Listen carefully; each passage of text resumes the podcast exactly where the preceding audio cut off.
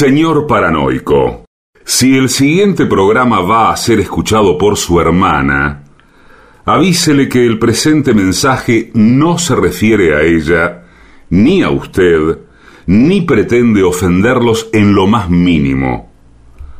Ustedes no saben con quién se están metiendo. AM750 amenaza. La venganza será terrible. Un ciclo que comenzó hace solo 35 años y ya le están pidiendo resultados. La venganza será terrible. Con Alejandro Dolina, meritócrata aplazado y terraplanista sin horizontes. Patricio Barton, un filósofo naturista que oculta el símbolo para mostrar la cosa. Y el temido regreso de Gillespie, el que salió de devoto con un traje a rayas y el saco roto. La venganza será terrible. Canciones por el trío sin nombre. Ale Dolina, Martín Dolina y Manuel Moreira. Producción, Maica Iglesias, Eugenia Gorostiza y Lucas Barrantes. Pesquisas literarias, Nicolás Tolcachier. Sonido, Miguel Vincent. La venganza será terrible.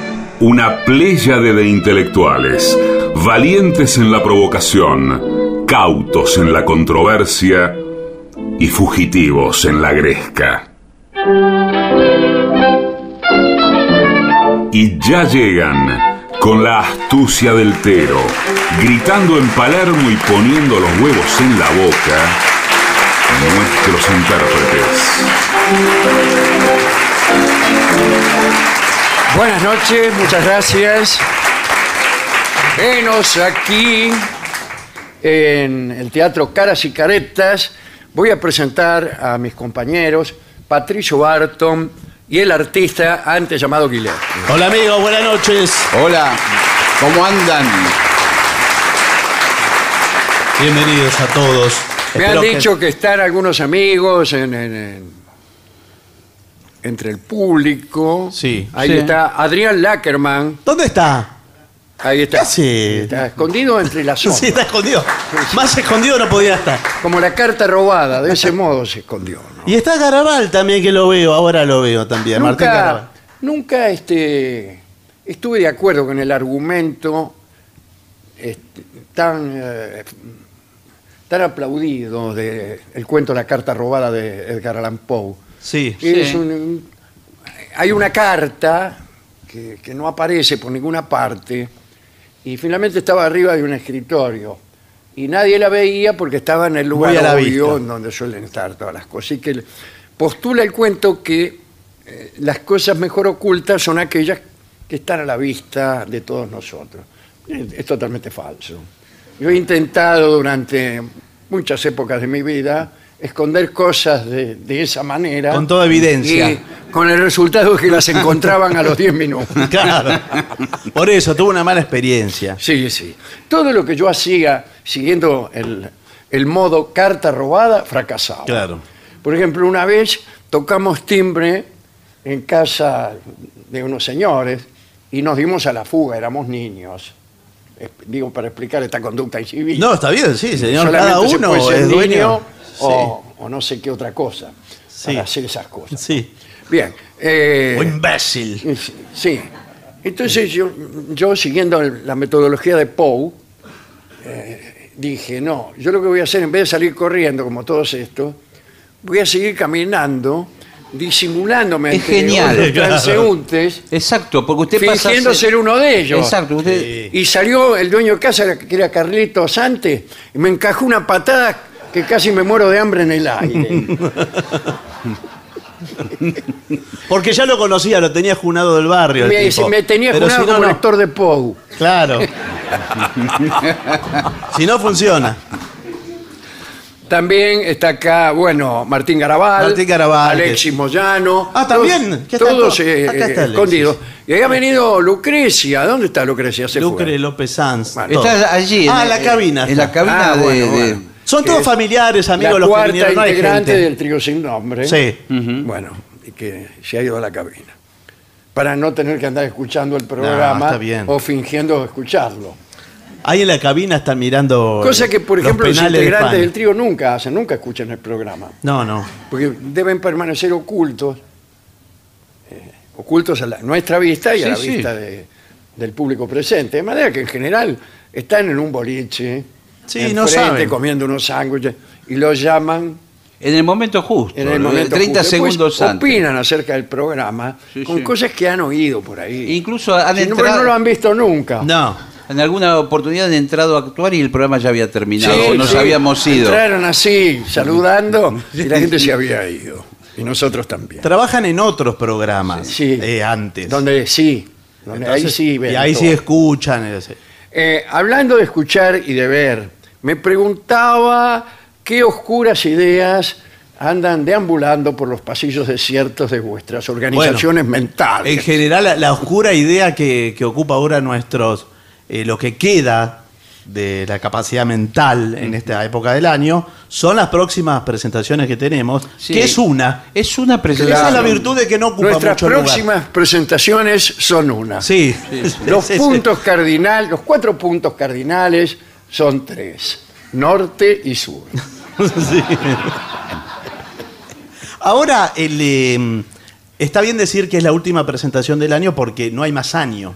Claro, no, no, es- No solo no hay más presentaciones. no es porque por mala voluntad No. ni nada, sino porque después de no hay tanto año que digamos. No queda nada, estamos contra la, la cornisa. Y si esa podría ser una buena eh, reflexión así, eh, para gente de, de espíritu conformista, ¿no? Eh, Eh, sí. Gente que tenga un programa de radio y se conforme con la primera idea que se le ocurra. ¿Cómo pasa el tiempo? Eh, demostración. eh, estamos a pocos días de terminar el año y, y todos hacen que sí con la cabeza y sienten que ese es un tema filosófico. Sí. Y lamento decirlo. He visto incluso yo en, en YouTube un- una nota que dice las siete películas más filosóficas. Me encanta el tema. ¿eh? Sí, pero no son películas. ¿Cuáles eran? Lamento decir que no son películas filosóficas. Tutsi. No, no, a No, ver, no, a, no, a no. ver, alguna de. No, por no ejemplo, sé si hay películas filosóficas, pero en todo caso no son las que dicen ellos. Bueno, Pero te- sobre filósofos no, no vale. No, no, no. No vale sobre filósofos. por ejemplo, eh, la distinta vi- eh, visión que de un mismo hecho tienen varias personas.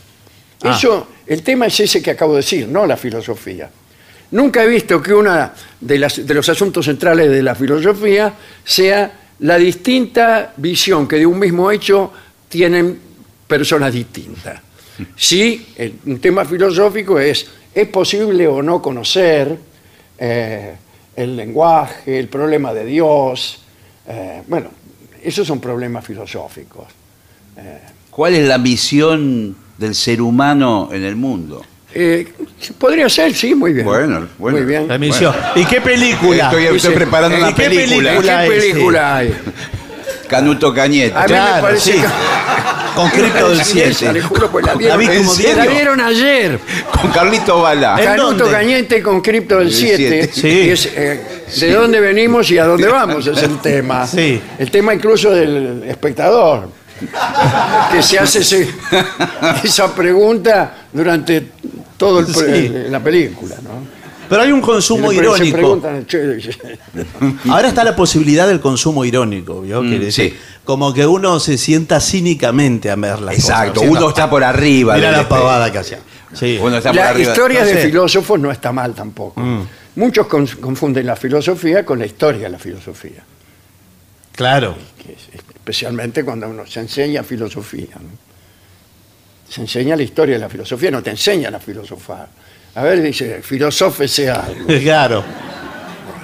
Muy bien. eh, como veo que no tienen... No, pero no dijimos nada Eh, del tigre. por de favor, la que, que- que- el que vio un tigre los vio todos. No, pero espere, vamos a ordenar la información porque después nos dicen que no se entiende. Sí. Mañana vamos a estar acá nuevamente, Sí, viernes. sí. Viernes Santo es mañana. No, Efectivamente. ma- O algo Mañana así. es Viernes Santo, pasado Bueno. sábado de gloria. ¿Eh? viernes del Santo puente. puente. el puente de la Virgen. La fiesta Mañana que estamos festejando, digo, para ponerme Sí, a tono. sí. Que es una fiesta Pagana. cívica, pagana, religiosa. No, no, perdón. No, hoy sí, Perdón, hoy, eh, hoy sí, hoy se arma el arbolito. hoy se festeja el armado nacional del. ¿Es 8 de diciembre? ¿No es el día que se toma la comunión? No, eh, Discúlpeme porque me acordé porque me puse el saco de la comunión. hoy. después la comunión se tomó cualquier día, me parece, ¿no? Después de. No sé, de No, la primera comunión, digo yo. Sí, la primera, claro. ¿Usted tomó la comunión? Sí, tomé la Ah, comunión. mira, Yo la me me- lo imagino Sí. Yo también.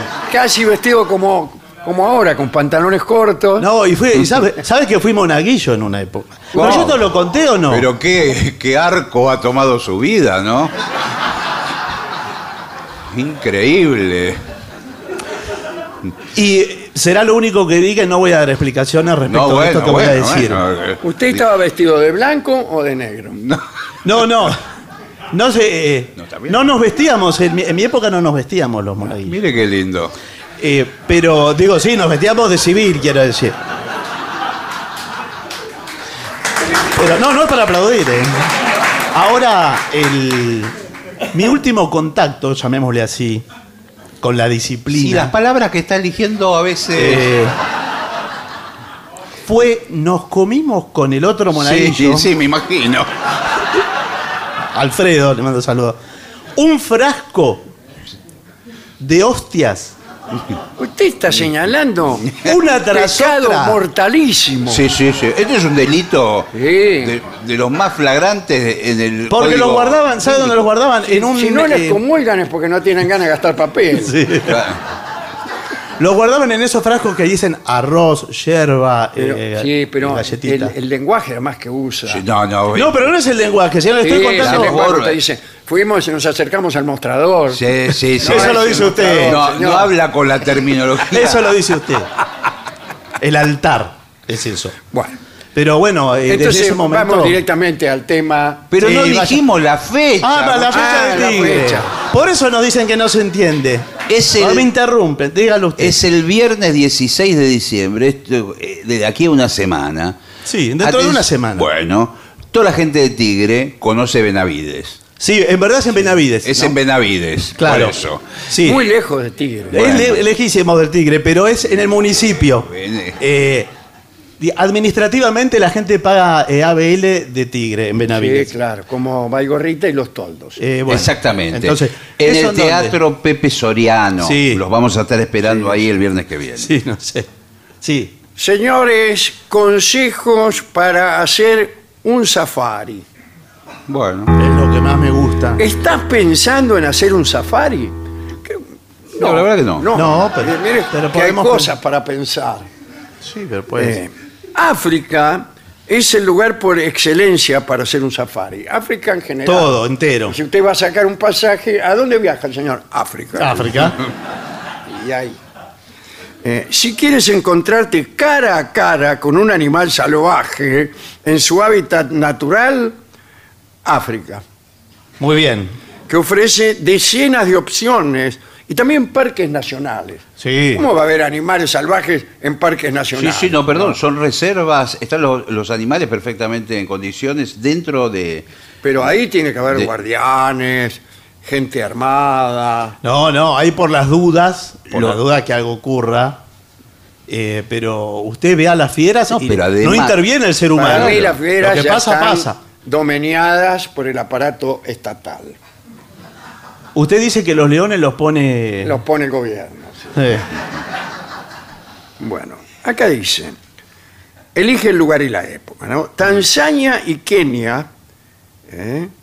Eh, concretamente el Serengeti y Masai Mara, son los dos típicos sitios para hacer un safari. Bien. Aunque también podemos ir al Parque Nacional Kruger en Sudáfrica.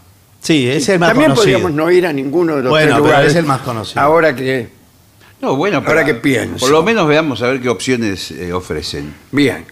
Existen muchas compañías que ofrecen tours guiados. Sí. Cualquier época del año sería buena. Esto significa que cualquier época del año sería mala. Eh, para cumplir este sueño. Sí. ¿Usted sueña con que se encuentra cara a cara con animales salvajes? Yo también. Sí, claro. Casi. ¿Sabe a quién le un gusta? sueño recurrente. muchísimo? Gente muy poderosa que ya en el- lo tiene todo en la vida, lo material, autos, eh, posesiones, Videocaseteras, todo. Lo último que quieren, mucha gente millonaria va a los safaris. Sí. Y lo último que quiere ver después. Sí, es algo que le agarra a uno cuando es millonario. Sí. Sí. Una de las muchas cosas que le agarran. a Sí, sí. No, pero el millonario millonario va a cazar animales en zonas A prohibidas. cazar, claro. Fueras de cotos se- de casa. Se los ponen delante. Sí, se lo da medio muerto ya. Esa. Eh, vienen a medio cazar. Sí. Cualquier ah, época del año es buena, ya se lo dije. Por ejemplo, entre los meses de junio y agosto. Para Claro. poner un ejemplo de cualquier época del año. Sí, Sí. podría haber sido otra. Eh, Que es cuando los animales migran. Ah, por cuando eso, Se entonces- van. No, Entonces entonces se sí. aprovecha que no están los animales y, y se hace el cheronca ahí. No, porque los ve en movimiento, porque hay distintas temporadas. Buenas Eh, tardes. Usted le sí, quiere dar sí. buenas tardes. ¿Por qué no nos explica? Porque Sí, sí, porque estamos. la- la- acabamos de Queremos llegar hacer África. a- algo distinto queremos hacer. Siempre hacemos lo mismo, siempre en los mismos lugares. Fuimos a, Bras- a Brasil el año pasado. Ah, ¿y cómo le fue? Bien. Bien. Ah. Eh, bueno, ¿y usted es, eh, usted es una señora o es un...? Yo soy compañero del Ah, no, no, está bien, está bien, sí, Pero, sí. Yo para ir viendo. eh, nuestra máxima diversión es examinar animales con, Bueno. con el microscopio. Bueno, eso. Acá los va a ver. eh, de todas maneras, recomendamos que lleven largavistas. Y si quieren hacer. eh, ¿No es lo mismo un microscopio que un larga vista? no, es casi lo contrario. Ah, mira. Es casi lo contrario. Pero. mm, ¿Ustedes van a hacer avistajes de No, aves? es que no tenemos ni idea. Está- recién terminamos de trabajar. Bueno, entonces. Recién eh, llegamos. Pueden tomar Usted el, sabrá más que nosotros. el paquete África Total. Sí. ¿El paquete de qué? Sí. Se llama así, el paquete África Sí, Total. pero puede haber cualquier cosa Sí, ahí sí, adentro. Son eh, ocho días, dos noches. Así transcurre el tiempo en el África. Eh, es. Es Casi nunca es de noche. Sí, ¿no? Sí. Hay que recorrer, ¿no? Sí, sí. Eh, dice, lo malo, no sé qué, lo malo de los meses de junio y agosto, es que Sí. se trata de temporada alta. Y bueno, que, porque emigran los animales, eh, claro. Los precios son más altos. Bueno, es todo más caro. También puede ir en la temporada de, de apareamiento. Apareamiento, eh, Sí, lo que pasa que. hay temporada de apareamiento. Sí, en pero- Argentina es más o menos No sé. todo es el parejo. año. Ahora, no, No, es, ese- Todo el año nunca, qué sé yo. Eso va en cada... no es peligroso que de repente por ahí. Sí, eh, es muy peligroso. ¿A qué se refiere? No, no, eso depende de las especies, señor. hay do- do- dos hipopótamos, están en su intimidad y por ahí estamos Claro, aparece nosotros uno ahí sonriendo, mirando. le saca una foto. ¿Y qué haría usted si se encontrara con, con la mujer amada y viniera un turista japonés a sacarle una foto? Bueno, pero no tiene nada que Yo ver le con la corro, situación. lo corro y le, y le rompo la máquina, le rompo. Pero no, bueno, usted hará eso. No tiene nada que ver una situación con otra. Y después de todo, me parece que los hipopótamos no se, no se reproducen Ah, más. no. ¿Y cómo? Eh, ¿Usted vio alguna vez un hipopótamo? No. Eh, En esta situación. Yo sí. En esta Vi situación. uno, eh, la última vez que vi un hipopótamo, creo que la única además. Fue me el- imagino, no tan cada. Fue el zoológico de aquí de la ciudad de Buenos Aires Ah. hace muchísimos años. Y el hipopótamo abrió la boca y adentro tenía una caja de cartón de Pobrecito. galletita. Sí. sí. Vacía. No hay que tirarle. No. En los parques tampoco hay que tirarle. No, comida a por los supuesto, animales, señor. ¿no? ¿Cómo va, va a Y ser? menos. eh, Sí, le tiraron la- la- el envase vacío. Eh. eh, dice: oh, cuidado, madruga. Sí, porque Hay que hace levantarse calor. temprano porque la fauna africana Mm. tiene hábitos nocturnos. Y bueno, yo le digo. ¿eh? Eh, los grandes depredadores esperan la caída del sol para salir a cazar, ya que durante el día hace mucho calor. Sí. Entonces, eh, son los mejores momentos para ver animales como búfalos. Pero ya hay por todos lados. Deben búfalo, ser ¿no? búfalos Pero nomás. no va a ir hasta allá a ver búfalos. El búfalo no es para Allá mí. hay mucho. Acá hay muchísimos, un toro el búfalo. Bueno, pero. No, no, no, Nada más que no, no. completamente distinto. Sí, es más grande. Es Sí. mucho más alto, tiene. Es más grande. Eh, Y tiene. eh, la cabeza es como. Toda la parte de adelante del cuerpo es cabeza, no tiene una- un cuello. Bueno, Es una el cosa resto así. del día, después de madrugar para ver búfalos, eh, aprovechalo para descansar, nadar en la piscina, o sea, que es lo que vinimos a hacer, ¿no? Am, contrata un guía, eso sí. Eso es fundamental. Sí, porque los guías son los que saben dónde están los animales, porque eso es todo campo. Es como estar en la pampa. Eh, acá antes no había nada, dice. Bueno, No, bueno, pues, y ahora tampoco. tampoco, porque es la. es- Dice sí. el guía eh, Alan Quaterman. Sí. Eh, sí, mire, yo soy guía aquí hace, hace casi ocho meses. Ah, bueno, pero Es muy poco. recién es nuevo. nada. Sí, hay dos En meses ocho- de temporada En ocho meses ya conoces todo. Siempre lo mismo. No, pero no es así, no puede decir con esa desidia. Hay algunas especies que hay que esperarlas, ¿eh? Eh, porque la gente quiere venir a ver, ¿qué? Leones. Sí, Leona. Eh, bueno, el león no es que aparece eh, enseguida. No. Usted lo tiene que Hay días esperar. que no, no están, no. No están. Y es perezoso el león, ¿eh? Y por eso, está tirado ahí. Si no te come, es de puro perezoso que es. Para no tom- tomarse el trabajo. Bueno, eh, los guías conocen muy bien los sitios elegidos por ciertos animales, como usted, por ejemplo. Y reconocen las huellas. Sí, Esa huella de ser humano. sí. Mire. Calzado siete vidas. Es de la selva montevideana el Sí, tipo. Claro, Sí. son guías uruguayos. Que... Esa, es- esa huella clavado, clavado que es un cristiano, dice. Eh, Bueno, pero. Distinto el león, Y sí, león- que no y- lleva alpargata, nada. ¿no? nada, tiene No, la por patita- supuesto, porque es un. el león va así en pata nomás. Sí, especie autóctona. Bueno, eh, digo, los guías conocen muy bien los sitios eh, y también saben qué hacer en caso de toparse con algún felino o depredador. Los animales se dividen en dos clases, felinos y depredadores. No, señor, no es la No, no, Ah, lo bueno. acabo de leer. No, pero No, está no, mal, no es lo está mismo, porque usted le está. Entonces que escriban bien. No, está poniendo una intención que no es. Es bueno decirlo, dice aquí, Sí. todavía no sé lo que va a Bueno, decir, pero va a ser bueno. que en todo momento el guía es el que da las órdenes que debemos cumplir. A ver, che, usted, Sí. lústreme los zapatos. No, no, no es así. Se refiere, por ejemplo, cuando se tiene que quedar Y todo. vos me estás gustando. No, no, no. Para que me sople la oreja que hace calor. ¿Pero qué es esta guía que, turística? que da las órdenes. No, No, cuando hay que quedarse callados de repente. Claro, y- mucho tiempo, ¿eh? Bueno, Silencio, caramba, ¿eh? Sí. Porque el Mire, tour... mire si no se escuchan los leones, ¿eh? Sí, bueno, pero habla más usted igual, el guía está hablando. Nosotros decimos que se calle el guía. Bueno, otro consejo, ten paciencia. Sí, claro. Eso en general. Lo único que falta es que vaya apurado al safari. Tiene que tener todo el tiempo del Bueno, mundo. hay que tener mu- acá eh, lo principal, tener mucha paciencia. ¿eh? Pero más o menos, eh, ¿cuándo calcula que, ¿Cuándo puede- calculo que? que No. pueden aparecer eh, alguna. Hay una animales cebra? que se vieron Eh. una sola vez en, en- en toda la vida. Depende. Claro. Eh, puede ser ahora, Sí. puede ser no ser nunca. No, bueno, pero. Por eso, para que, ¿cómo es, eh, ¿qué es lo necesario? La paciencia. Claro. Sí, yo entiendo, pero eh, como eh, yo adquirí el, el paquete deluxe.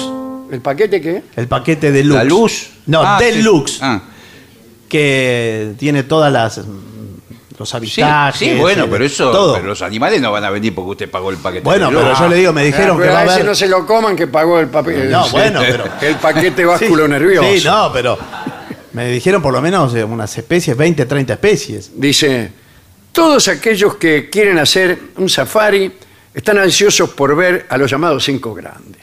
¿Cuáles son los cinco grandes? Sí. Jorge Luz, Guillermo Rico, Ah, bueno. No, Rafael Carré, No. Jean-Marc Guignol y Juan Carlos Campo. Sí, esos son los cinco grandes del buen humor. Para mí esto los, es otra los cosa. cinco grandes son elefante en primer lugar, Sí, por voluminosidad, por extrañeza de, morfológica, por mil motivos. Elefante primero, sí. mono puede ser segundo. No, mono no. Además, mono no es un genérico. No, eh. bueno. ¿Qué es mono? La, que- la tabla de Es que- clasificaciones del mundial. No, Sí. disculpe. León tiene que estar eh, también metido en, Sí, entre león, los cinco. elefante. Para mí, el león. Sí, León, por Primero supuesto. león. Acá dice. A ver, ¿cuáles son? ¿Qué dice acá? Eh, el silencio es nuestro mejor aliado, dice. Sí. Todavía no. No, no dice. Sí, los cinco grandes, ¿cuáles Bueno, son? eh, Pero no dice. Nada de ruidos extraños. Claro. Si va a hacer ruido, que sean los normales. No. Podría haga decirse extraño. que los animales están acostumbrados a la presencia humana, pero eso no quiere decir que podamos molestarlos. Recuerda que nosotros, usted, yo, el Sí, señor, claro, sí, sí, claro. sí. somos los visitantes y ellos son los dueños de la casa. No provoques ruidos que puedan molestarlos, por ejemplo, arrastrar un mueble. Bueno, muebles ahí no va a tener. Tampoco les ofrezcas comida para que se acerquen y les puedas tomar fotografías. Nunca sabes cómo puede reaccionar. No. Tampoco lo llames haciendo ruiditos tales como...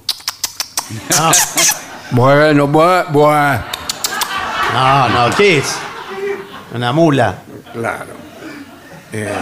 Ahora, escúcheme, si es comida completamente ecológica, biodegradable, ¿qué problema hay? Usted es comida biodegradable Bueno. para el león, no, no es el. Estoy comiendo, por ejemplo, un choripán. El chorizo Sí. lo come un león, se vuelve loco. No, no, ¿sabes qué? Me Un parece que león no no. puede comer la carne así cruda que come. Claro, no sin le gusta el salar, chorizo. Sin preparar, sin adobar.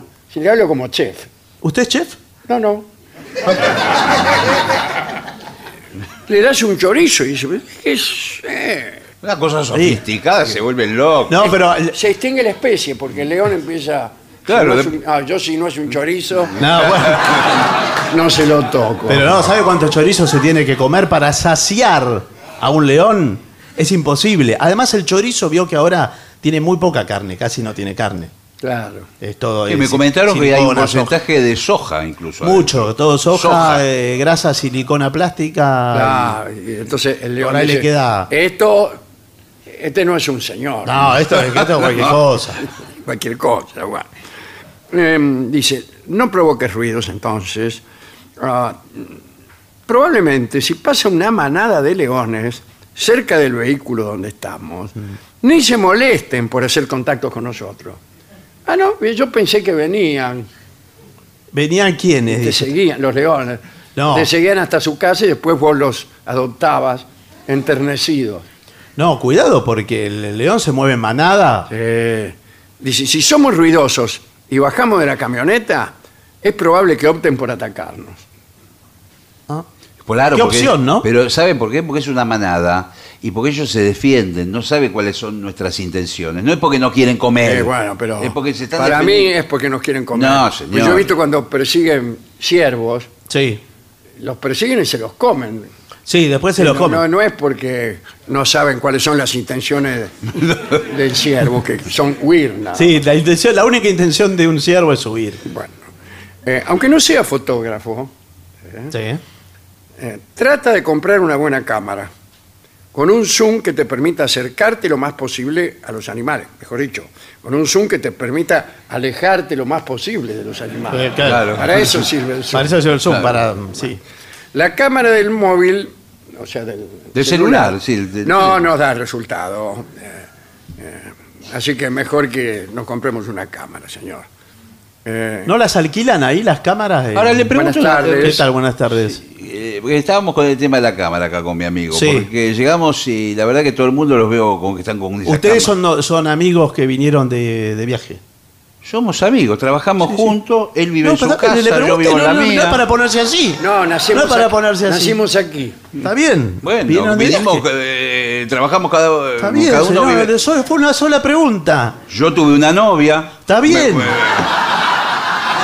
me peleé. ¿Sí? ¿Y quieren alquilar una cámara? Sí. Sí, porque esta chica... Sí. Ah, no, no. Bueno, tienen eh, distintas opciones de, de lentes, por supuesto, depende del animal que quieran fotografiar, ¿verdad? Y si no, nosotros les vendemos la foto ya Ya profesional. hecha, Sí. claro. Directamente. Ya tenemos hecha. Sí, hay postales. Porque Comprábamos figuritas cuando éramos chicos. Sí. Eh, figuritas animales. Sí. ¿Te acordás? Ah, que venía, por ejemplo, el loro. Un loro. Sí,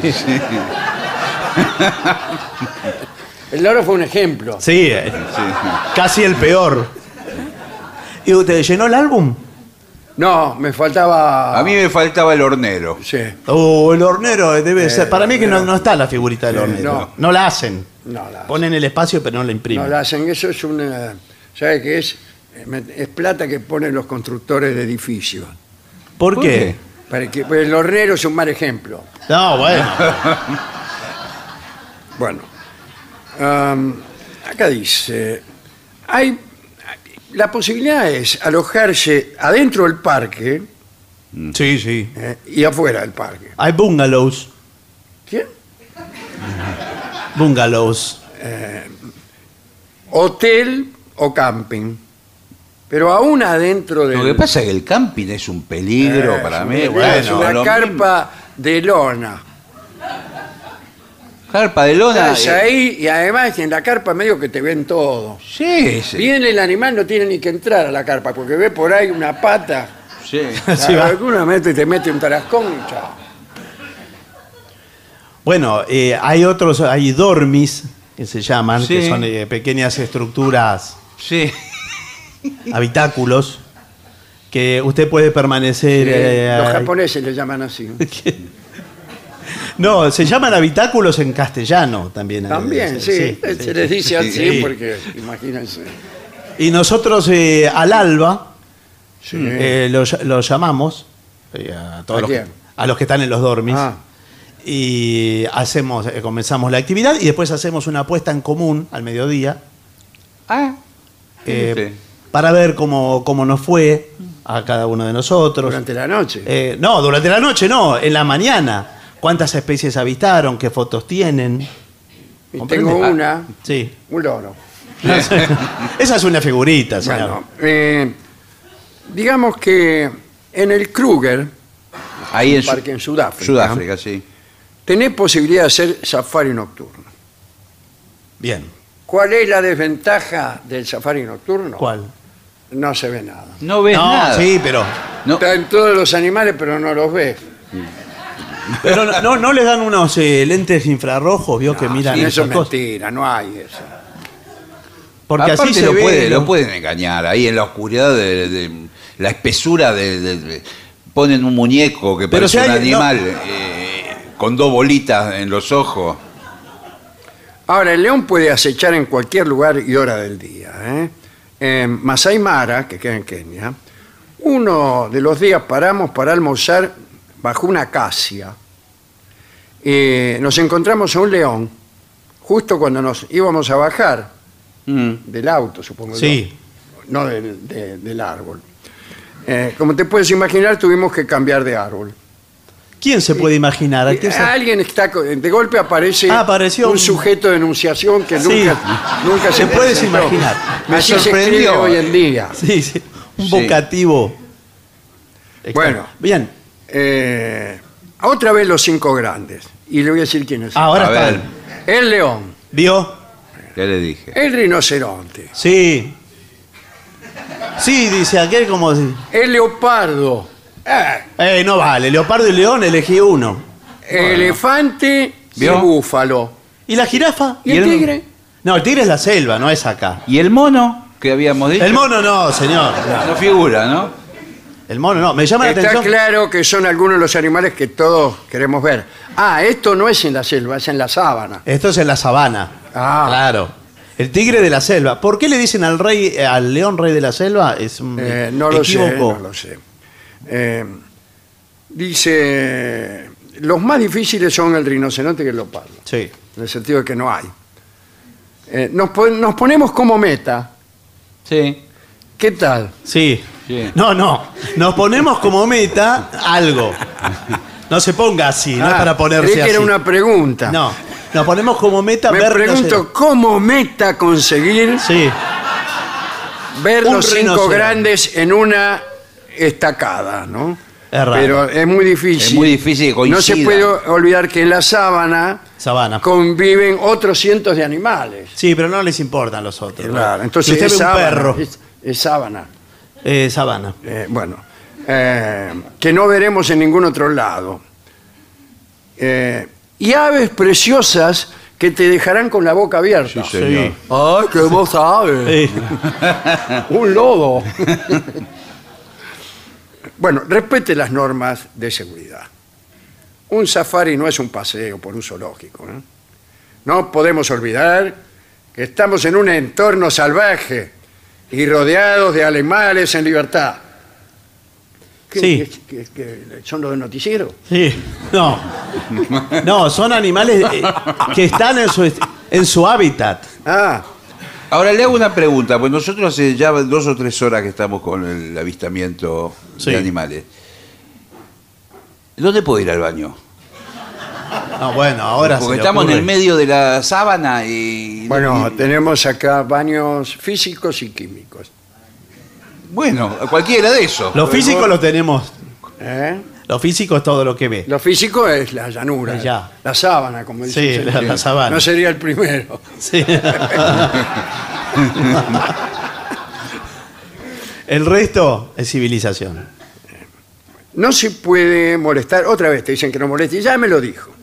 Eh, y acá, atención, eh, porque, cuidado, porque cuando menos te lo esperes, Hmm. aparece una escena sacada de un documental. ¿En qué sentido? En el Sí. sentido, aparece un tipo agachado Sí. y hablando a la cámara. No, no. Eso parece sacado que- de un documental. Lo que están viendo ahora es la sábana. Detrás mío hay una cebra. Estamos hace seis semanas buscando al león blanco de Nigeria. Y no hemos encontrado todavía las huellas, pero la serie tiene 84 capítulos. Recuerda siempre mirar en el baño antes de sentarte. Eso ya en otro orden Ah. de cosas. Podría haber, por ejemplo, otro señor. No, eso sí. El señor del documental que estaba agachado.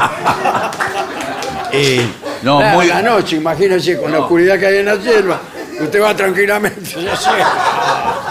No, que a, a veces... Momento, compañero. sí, No. claro, Pérez. Vamos de a uno. Eh, Está Ser- ocupado. Cada uno en su turno, el modo de mamar. No, El señor, es su amigo.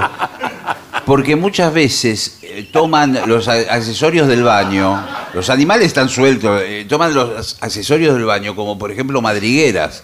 Sí. Entonces, u- usted, Claro. usted se va a sentar y por- de repente hay una comadreja adentro. No, pero la comadreja.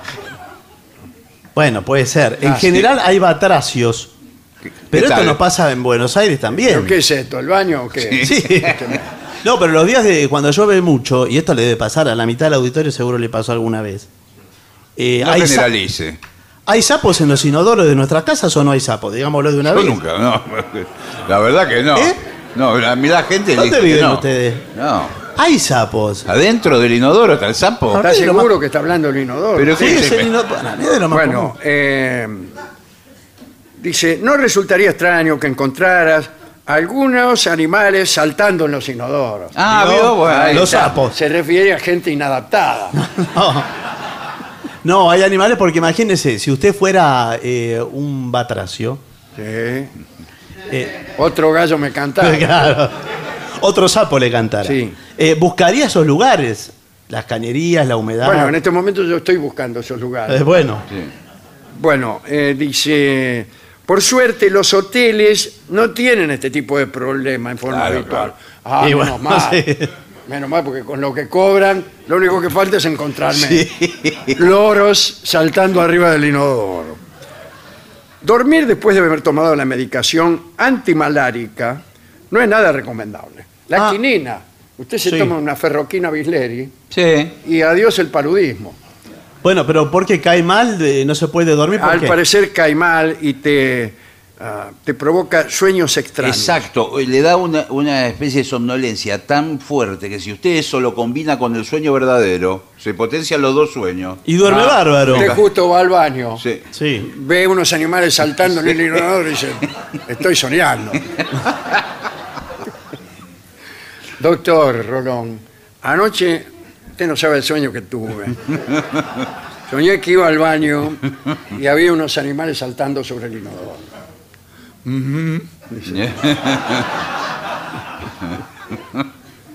Bueno, como ya hemos dicho, está muy bien hacer preguntas a tus guías. Sí. ¿Cuál es el río más largo del mundo? No, esa pregunta no, pregunta de lo que ve. Es increíble lo mucho que saben sobre el comportamiento animal. Sí, sobre el comportamiento animal. Ah, eh, sí. Eh, recuerda que en la selva la discreción te puede salvar la vida. Sí. Por ejemplo, vos te enterás de que el guía, el señor Quaterman, Sí, sí. tiene un asunto con la mujer de uno de los tipos, de, de los millonarios que alquiló. Y Usted no dice nada. no decís nada. Hiciste bien porque si hubieras dicho algo, el guía degüella. No, pero se refiere a otro tipo de discreción, me El guía parece. te- a veces te hace unas amenazas, Sí, sí. así como diciendo la besa a esta. No, señor. Y te hace así, pone el dedo Sí. en la boca. No, ¿qué es? Pero que eso no se puede estar acá. Yo cuando era chico me ponía el dedo en la nariz en vez de en la boca.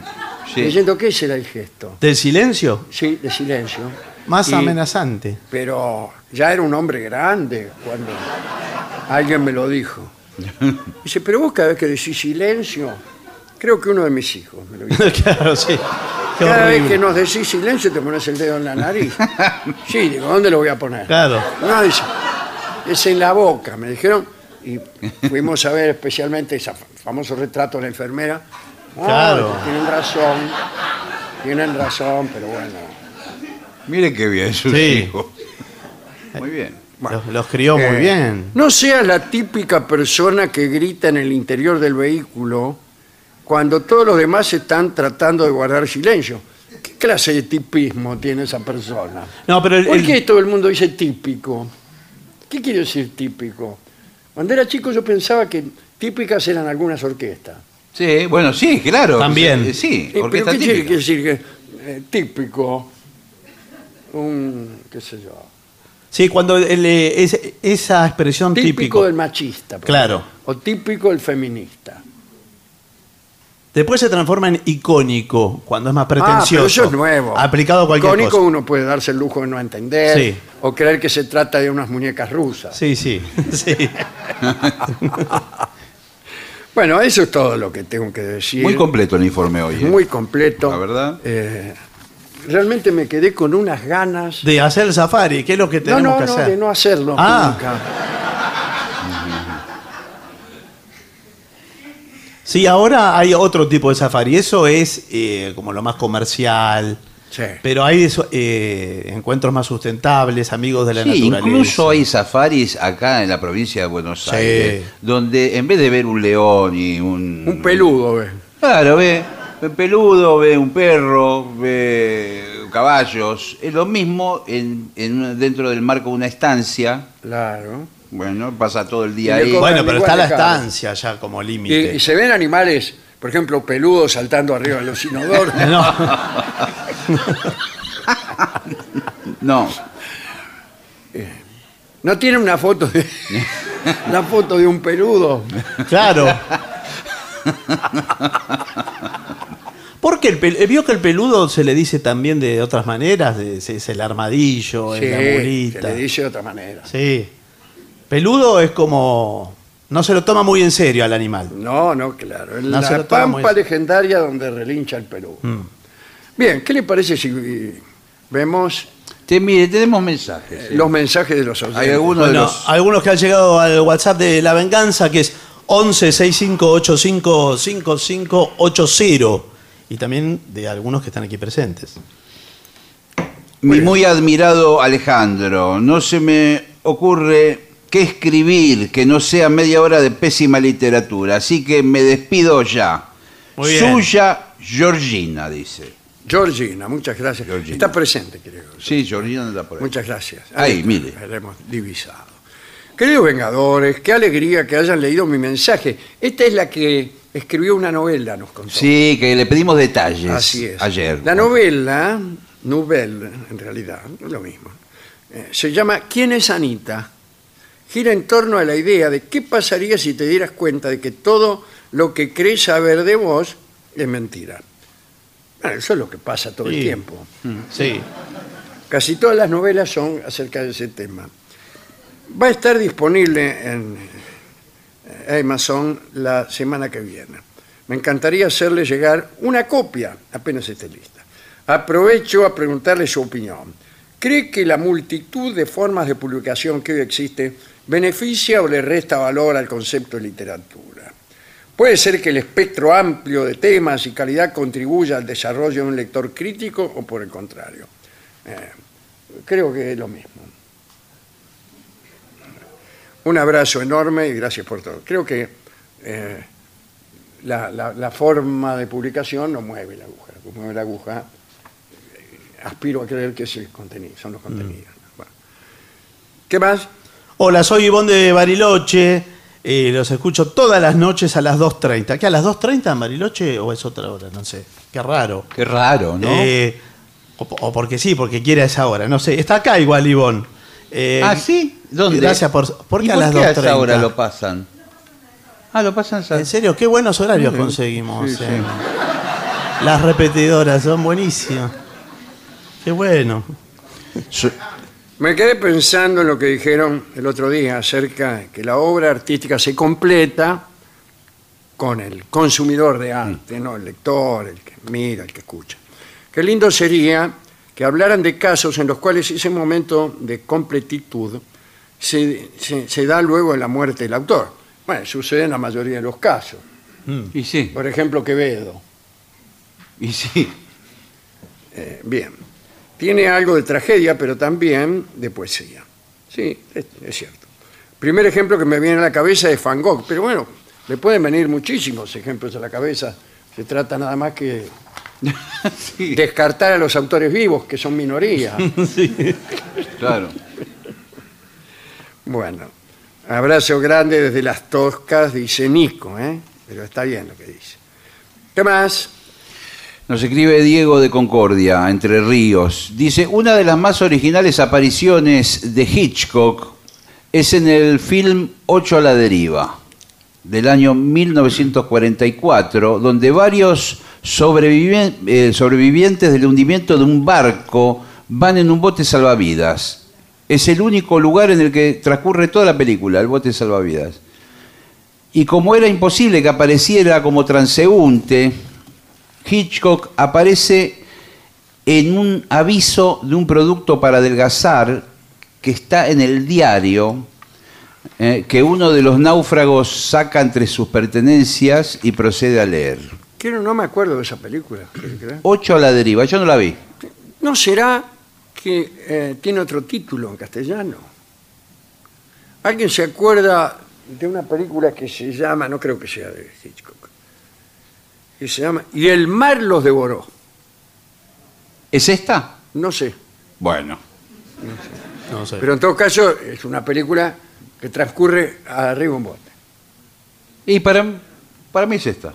Bueno, Bueno, está bien. Por suerte es O- un o da medio de lo mismo. comunicación serio. Sí. uno puede elegir Sí. pensar una cosa u otra. Sí, este total. caso. Total. Da igual.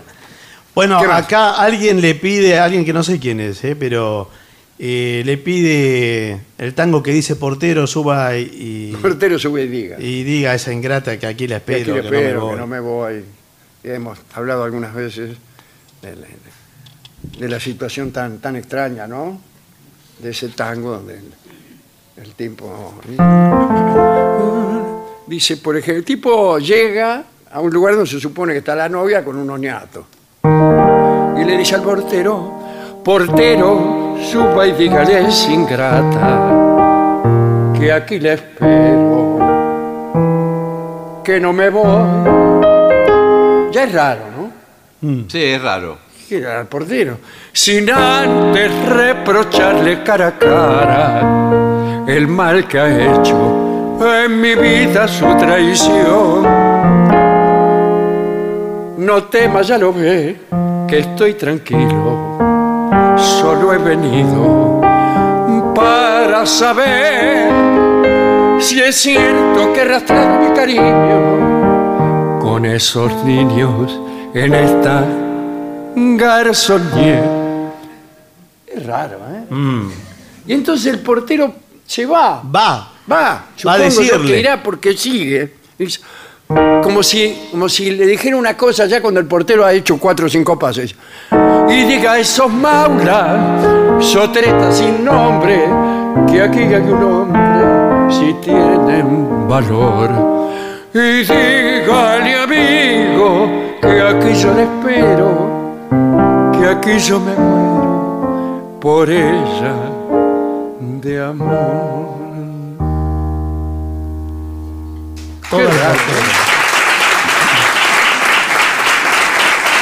Yo le contaba, nosotros, yo canto aquí en el programa muy seguido el tango este. Por perdonar y perdonar tanta mentira, que es no te perdono más. Sí. Y me han llegado algunas copias de un programa que hicimos en televisión hace más de 10 años, que se llamaba, o hace 10 años. Bar del Infierno. Bar del Infierno. Sí. Y ahí aparezco yo cantando esto. Y no te perdono más. Y hay una mina que me está escuchando, ¿no? Te grita mi conciencia, y sí, ¿no? No te perdono más. Así hasta el fin del tango. Inútil es que llames, inútil es que clames, no te perdono más. Y entonces doy media vuelta Muy bien. y me voy. Cuatro, muy uno, bien. dos, tres, cuatro, cinco pasos. Vuelvo, la agarro en la mano y me voy con ella. Claro. Me parece una apuesta extraordinaria. Le duró. Cuatro pasos le duró. Sí, sí.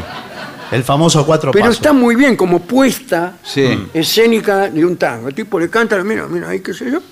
No te perdono más, se va y hace lo que hace la mayoría. Vuelve. Claro. Co- Con el, Eh, por- con el portero es más engorroso decirle Ahora, lo del portero. portero es rarísimo. Vaya, dígale. Sí. Lo del portero es muy Sí, no debiéramos decirlo aquí, ¿no? no, Pero no, bueno. no es el mejor Último lugar. mensaje, ¿alguno tiene alguno para...? Eh, ¿Eh? no, yo diría que no. Yo- Me parece que hay que hacer una pausa. Hagamos Tengo una. un mensaje más. Leo- léalo, por favor. Soy Noemí de Román, pueblito costero en la provincia de Santa Fe. Aplaudo sus clases de historia y mitología tan interesantes y divertidas. No hay tal cosa. Me encanta eh, cómo relata la vida de artistas y escritores. Nunca lo hago. Brindo por más profesores así. Sí. Salud. Y le pido que me dedique una linda versión de mi tango preferido, Yuyo Verde. Bueno. Un abrazo. Sí, ahí. Sí. Bueno, De está muy bien para... Sí. ¿Para qué? Para una pausa. Para una, Una pausa, pausa. por favor. Pausa.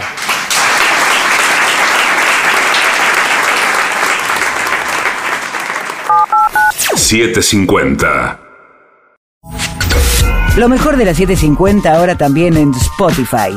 La 750 en versión podcast. Para que la escuches cuando quieras. Lo mejor de la 750 en Spotify.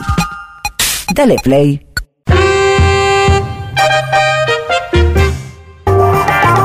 AM 750. Pero no imparciales. $7.50.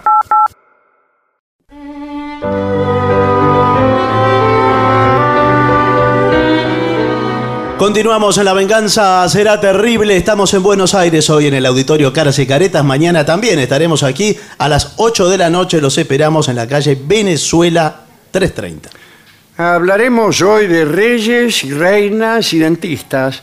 Ya hemos hecho alguna de estas historias, eh, bueno, que son lo que el título amenaza. Algunas curiosidades acerca de padecimientos odontológicos de reyes y reinas. Bueno, vamos a empezar por ver qué pasó con Luis XIV. Allá por 1670 eh, era médico del rey el señor Anton Duncan. Había conseguido el puesto merced a su amistad con Madame de Montespan, que como ustedes saben era amante de Luis. Entre sus obligaciones de funcionario palaciego, bueno, estaba la de llevar al día el Journal de la Santé, el- el diario de la salud del rey. Y la verdad es que mucho no anotaba el tipo. Luis era un hombre robusto que bebía, cazaba, comía como un bestia, hacía el amor todos los días. Cada tanto Duncan anotaba dolores de dientes, eso sí. Ah, ah. Y no fueron convenientemente tratados, Sí, no, claro. imagínense. Las consecuencias llegaron en 1685. Dice el cronista, en ese año se le reveló al rey la infantería de la parte izquierda del maxilar superior y tuvieron que desterrarle todos los dientes de ese lado. Aquella intervención no fue muy exitosa. La zona estaba infectada, así que quienes extrajeron los dientes le arrancaron también un enorme trozo de hueso Por favor, del maxilar señor. superior. Le, le digo que Sí. estoy a punto de desmayar. Sí, es un desastre lo que hicieron. Al principio ese corte logró terminar con la infección y le prodigó a Luis XIV una habilidad con la que divertía a sus cortesanos. Sí. Eh, el rey podía meterse agua en la boca y la lanzaba por la nariz sin ahogarse. Y perfeccionó esta nueva habilidad a tal punto que podía elegir incluso con qué fosa nasal lo hacía. Eh, en realidad, a cada momento hacía ese chiste. Y los ayudas decían que el rey se quejaba de sed y trataban de explicarle que no debía tentarse con aquella distracción porque se iba a deshidratar.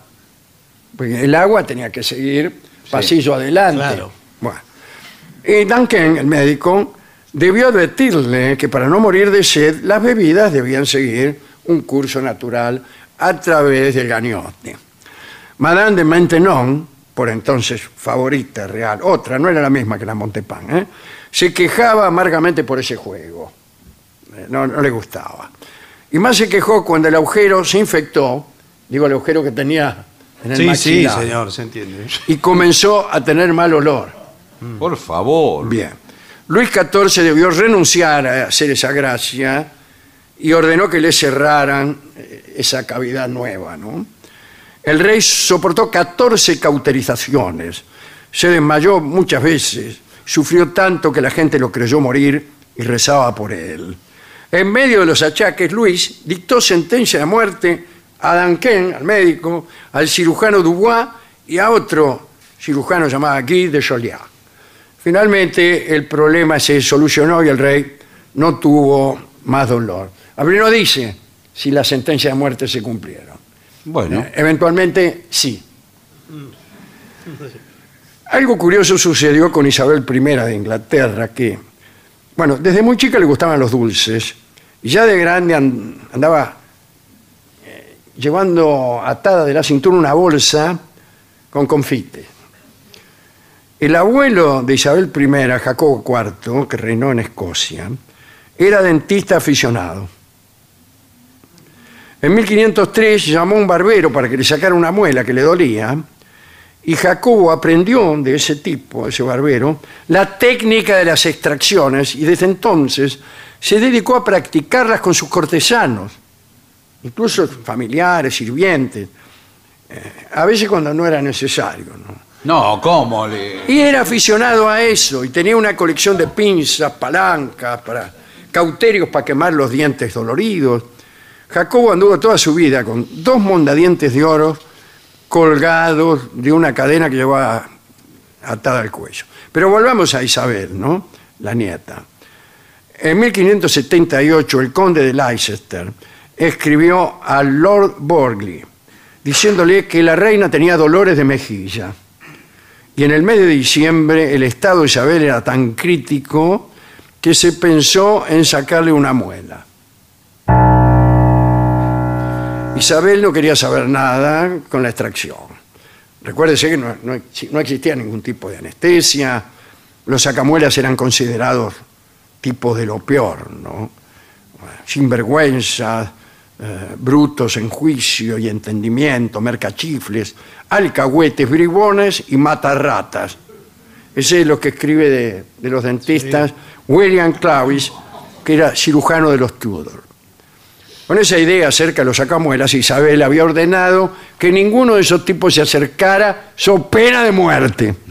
Pero los dolores siguieron. El obispo anglicano de Londres debió intervenir y le explicó a la reina que sacarse una muela no era tan terrible. La reina adujo que la verdad que la que padecía era ella. Eh, y el obispo dijo, si, si a mí me tocara, eh, seguiría pensando lo mismo. Demostrarlo, dijo Isabel, No. y el obispo debió someterse a una extracción, aunque no le dolía ninguna muela. Bueno, ¿Y ahí la convenció? eh, en realidad sí. Bueno. Eh, se sacó la muela. Para que no se escucharan los alaridos que daba la reina, sellaron puertas y ventanas de sus apartamentos. La dentadura de Isabel anduvo siempre mal. Desde 1567 chupó canela para enmascarar la fetidez de su aliento. En 1570 recibió como regalo una cajita con seis escarbadientes de oro, además de trapos para los dientes. Todavía no había cepillos de dientes, la gente se frotaba con un trapo o con una toalla, que según los etimologistas se llamaba así, o sea, toballa, que se- porque servía para quitar la toba o sarro. Así que no está mal decir toballa. En 1594 Isabel murió. Eh, no, Isabel no murió en 1594. ¿Y quién murió entonces? Bueno, alguien murió. El dentista. Isabel murió en 1603. Bueno. Ah, pero lo que dice acá es que en 1594, es decir, poco antes de su muerte, ya no le quedaba ningún diente. Ah, claro, claro. Eh, bueno. Otra reina, María Cristina de Austria, reina de España, ¿no? Eh, tuvo consecuencias importantes para la odontología. Atención el doctor Barragán. ¿eh? Estos fines del siglo XIX. Eh, bueno, se había muerto la reina Mercedes de Orleans, durísimo golpe para Alfonso II, el rey, ¿no? Eh, y se recluyó el rey, estaba muy abatido por aquella tragedia. Los cortesanos lo rodearon a Alfonso y le dijeron que un rey sin descendencia no podía permitirse el lujo de entregarse a la melancolía. El jefe de gobierno, Cánovas del Castillo era, ¿no? Eh, le dijo que debía volver a casarse. Y Alfonso le contestó, bueno, está bien, pero hágame el favor de buscarme la novia. Bueno, dijo el tipo. Y el pobre Alfonso XII eh, no podía tener peor fortuna en esos asuntos.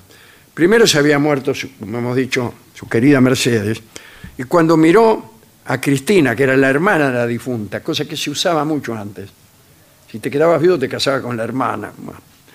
Eh, la muchacha se murió también. Y entonces el tipo empezó a creer que era, era la causa de estas muertes, no quería saber nada.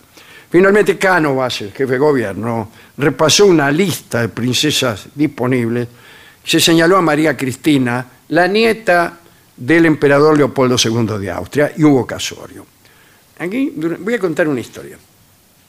Durante este casorio pasó lo siguiente. Entre los invitados estaba don Rodrigo, marqués de Villalóvar. Durante la fiesta, el marqués eligió para bailar a la embajadora de Inglaterra. Y empezaron a seguir el ritmo de una polca.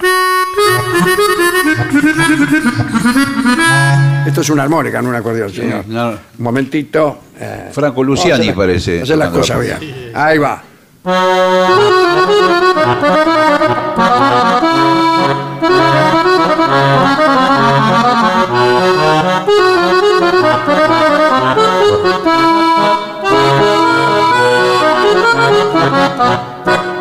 Muy bien, ahí meta a bailar el, el marqués con la embajadora.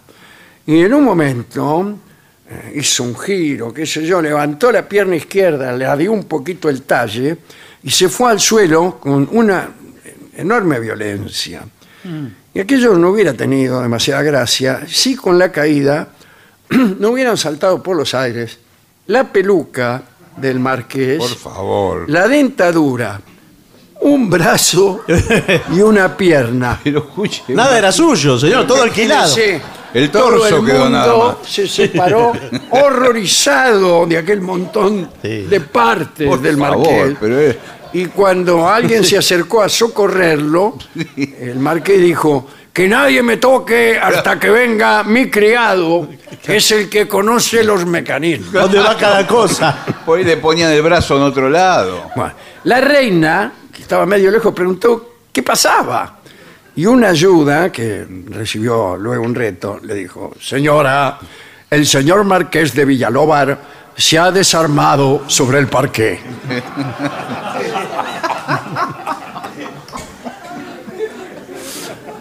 Ahora bien, continúo con Sí, María Cristina. ¿eh? Un día María Cristina salió a pasear en coche eh, y bueno, y que iba a gran velocidad y el caballo que arrastraba el coche de la reina se asustó, se alzó sobre sus patas traseras, me refiero al caballo, ¿no? Sí. Sí, sí. Eh, María Cristina fue lanzada hacia adelante y se dio los dientes contra el pasamano. Y la llevaron rápidamente a Palacio y allí la atendió un tal Florestán Aguilar, que más parece un guitarrista de Gardel. Sí, sí. Aguilar le recompuso los dientes astillados, logró que se fijaran los que habían quedado flojos y reemplazó los que habían volado.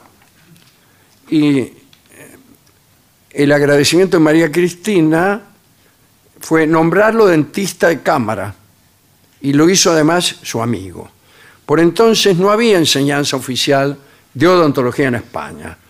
Eh, Para ser cirujano, dentista, no hacía falta ni siquiera el bachillerato. La Facultad de Medicina no quería saber nada con incorporar a los dentistas a su institución. Cuando, cuando Florestán Aguilar fue nombrado dentista de cámara, se presentó junto a los catalanes Carol, Alonso y Plet y los madrileños Subirana y Lozada ante la reina, pidieron por una reivindicación de su trabajo y una enseñanza superior. María Cristina, siempre agradecida, prometió ayudarlos y el 21 de marzo de 1901 se firmó una orden que instauraba el título de odontólogo con bachillerato previo y dos años de medicina. Gracias al golpe que había recibido la reina, se creó aquella nueva carrera en España. Qué bien, Dedicamos esto a los dentistas españoles. Muy bien. Y a los argentinos, que son los mejores del mundo. No, ¿por qué? Y No, especialmente al doctor Barragán, Bueno, Sí. que nos estará escuchando seguramente. ¿Cómo está el doctor Barragán? ¿Bien? Bien. Bien. El doctor Barragán, eh, como sabemos, atiende completamente desnudo Sí. debajo de su bata. Pero eso es normal en muchos profesionales que se dedican a la medicina. Por asepsia. A, a mí Claro. me dijo el doctor Karagensian que era por asepsia, Exacto. Sí, bueno. eh, una, una amiga de él. Sí. No.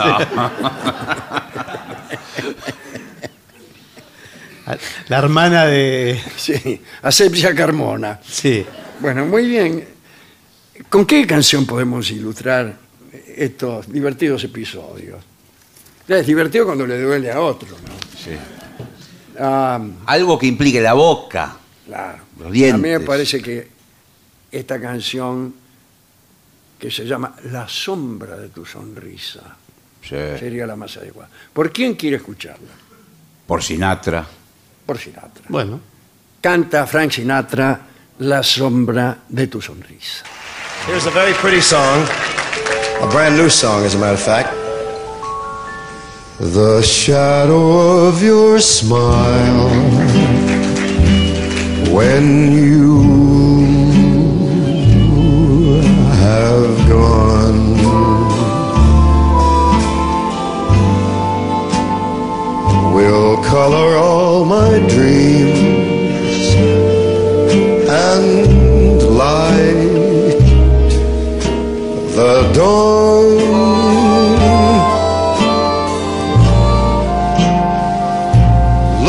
into my eyes,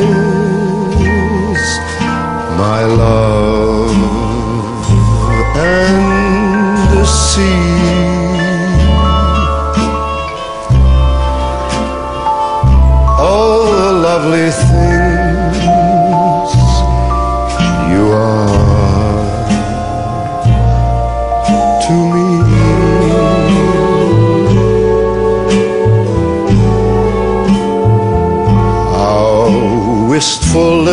star, it was far too high.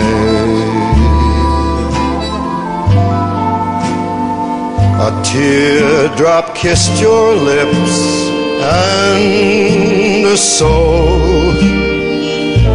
so did I.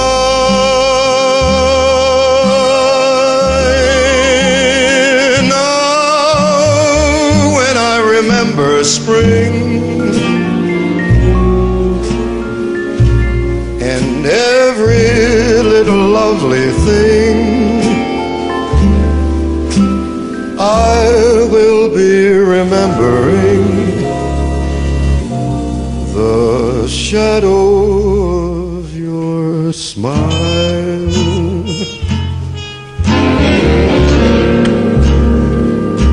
Your lovely smile.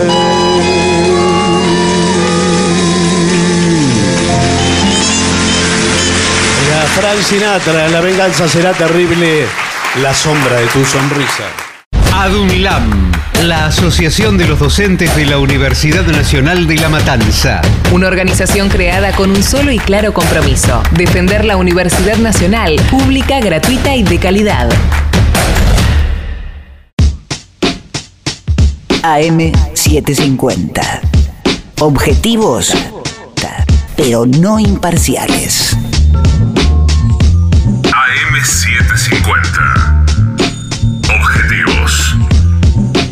Pero no imparciales.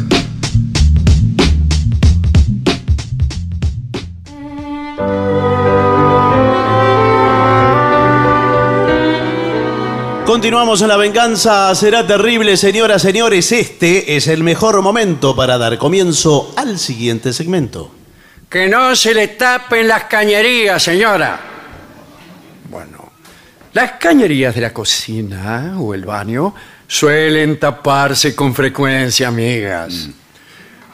No damos cuenta, mejor dicho, nos damos Ah, cuentas Bien. de estos. Bueno, no sale bien ni cuando No, le pongo nada. ni cuando le saco las heces. Cuando además de no fluir el agua. ¿Qué? Un ¿Qué- olor- qué es? Un olor desagradable. Bueno, sí, pero. Obstrucciones, tapones y roturas de los caños suelen ser las fuentes de estos males. Eh, bien. Ah, por ello, ante un mal olor en las cañerías, se debe destapar la misma. Muy bien. O sea, destape, eh, llamo al primero, claro. quiero que me destape la misma, Sí, señor, claro. señor. Hay un producto también previo a toda esta situación. Buenas tardes. Eh, ¿Qué tal? Buenas tardes. Que se llama eh, destapacañería. Destapacañ. Destapacañ. Se llamaba uno. El, el francés. Que usted lo arroja, lo pone. Sí, lo que y, pasa es y ve que no sirve. todo, incluso Sí, sí, pero- hasta la misma cañería. Todo. Claro. Sí, sí, sí. es un edificio. producto muy abrasivo a veces. Muy. eh, Si no, no Cuidado sirve. con tomárselo eso, ¿eh? le digo, porque usted a lo mejor por hacer un chiste o por hacer por ser más hombre, Sí. sí, sí. le dice a su novia, "Anda a tomar un poco de... ¿Quién- Había un nombre más famoso que Destapacán. No importa, un Destapacán. sí. Salud. Bueno, y ahí cae Claro. redondo. Va desapareciendo. Claro, porque el, el mismo efecto que hace con las cañerías de su casa lo hace Con- con, su aparato digestivo. Directamente. Todo, todo. Le, le disuelve. Usted lo- va al médico a revisarse el aparato digestivo y el médico dice, no hay tal cosa. No, no, no hay más. El señor no tiene aparato digestivo. Sí. Ent- hay varios consejos aquí. ¿eh? A ver, Primero, evita tirar cabellos. bueno. Pero uno no los sobre tira, se todo, caen. no, no, pero y esto, sobre todo la gente que tiene pelo largo, La- incluso, lo digo con todas las letras, Dígalo y tenga cuidado. incluso mujeres. como, Le, le dije que tuviera cuidado igual. Lo dije con todas las como letras. dijo el japonés, no, Sí. no, no tiene pelo. ¿Dijo eso? No Sí, lo había claro, escuchado. Cuando se lavan el cabello. claro. y viene el plomero y el plomero saca Sí. kilos y kilos de cabello como una sopa, ¿sí? Sí. Y se los muestra a usted con un dejo de malevolencia. Claro, sí, Como ¿qué diciendo, mire cómo viven aquí en esta Sí. casa. Viene, ese- es como un, un bolo, llamémosle así. Sí, un Sí, bolo- porque no es, no, no es solamente los cabellos, lo va a decir el informe, se mezcla con otras cosas. Sí, señor. Por ejemplo, grandes bollos de papel sanitario. Ah, Hay bueno. gente que tira papel sanitario a lo loco, Sí. así. Pero estamos hablando de la misma cañería. Cualquier cañería, Ah. señor. Es raro. que pasa es que Yo es raro. pensé en la ¿Nunca cocina. tiró pelos en el inodoro? ¿El señor? Eh, sí, sí, puede Ah, ser. bueno. puede O lo ser. mismo que quedan atrapados en, en la, en la rejilla de la pileta. Usted Claro. lo toma y lo tira en el inodoro. Bueno. Sí. Y después Es lo mismo. esto se mezcla con los bollos y bollos de papel sanitario que usted a los bobos se zampa. Sí. Sí. Y Ahora le digo una cosa, por algo el papel higiénico que uno compra viene fragmentado y troquelado en porciones. Claro, bueno, lo de saber- porciones me impresiona un poco. Son, son porciones muy escuetas. Sí, son, Sí, son un que poquito muchas marretas. veces no alcanzan a satisfacer, Bueno. Digamos, los sueños de, de los usuarios. Bueno, que nosotros partimos. eh, ¿Qué yo soy tal? de, de- ¿Cómo le va? De la Cámara. ¿Usted qué- ¿Quién es? eh, soy titular de la Cámara Argentina de Ah, el Fabricantes. señor Guadaña. Eh, sí. Fabricantes de papel higiénico. Nosotros hacemos solo el papel, no el tubito de. de Bueno, cartón. está bien. Sobre ese- el papel, ¿no? claro. El, catalejo lo compran hecho. Eso lo- lo Se importamos, importa, ¿no? lo importamos, sí, Eh, sí. Hay que empezar a hacerlo aquí. Habría que empezar, sí. Pero bueno, el, eh, trabajamos eh, para todos los usuarios. Sí, para todos los gustos, porque yo cuando bueno, voy a- no sé si gustos tampoco la. eh, cuando voy al supermercado hay Sí. toda una variedad, desde los más suaves hasta los bien Sí, ásperos, ¿no? Pero aquí estamos hablando de la cantidad. Claro. Eh, es irrisorio como te dieran un boleto. Bueno.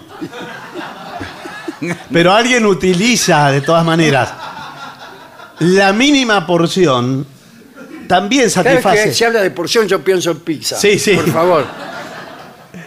El mínimo troquel también facili- eh, es consumido por un determinado sí. mercado. Yo uso el si mínimo. no usa dos, tres, cuatro. No, yo uso el mínimo corte. Es una bien. cuestión de técnica. Claro. Bueno, Bueno, me imagino. otra cosa que no se puede arrojar a las cañerías es papeles pesados. Sí. Son papeles pesados. Y son papeles de alto gramaje. Como Claro, papel. por ejemplo, claro. la- las revistas esas Sí, caras de Sí. moda que hay en los aviones. esa, por Esa, ejemplo. claro, bueno, no, no arroje eso. Y el algodón. Hay gente que. Claro. Kilos de Pero algodón. que tira todo entonces a... O sea, no utilice el inodoro como tacho de basura. Claro. Esta. Ni mucho menos el tacho de basura como inodoro. No, no, mucho peor. Por favor, señor. Ahora, escúcheme una cosa. No se confunda en su casa. Esta pregunta es seria. Y Sí. yo creo que es algo que no está mal lo que estoy haciendo. ¿Qué está Yo- haciendo? Cuando, yo tomo mate.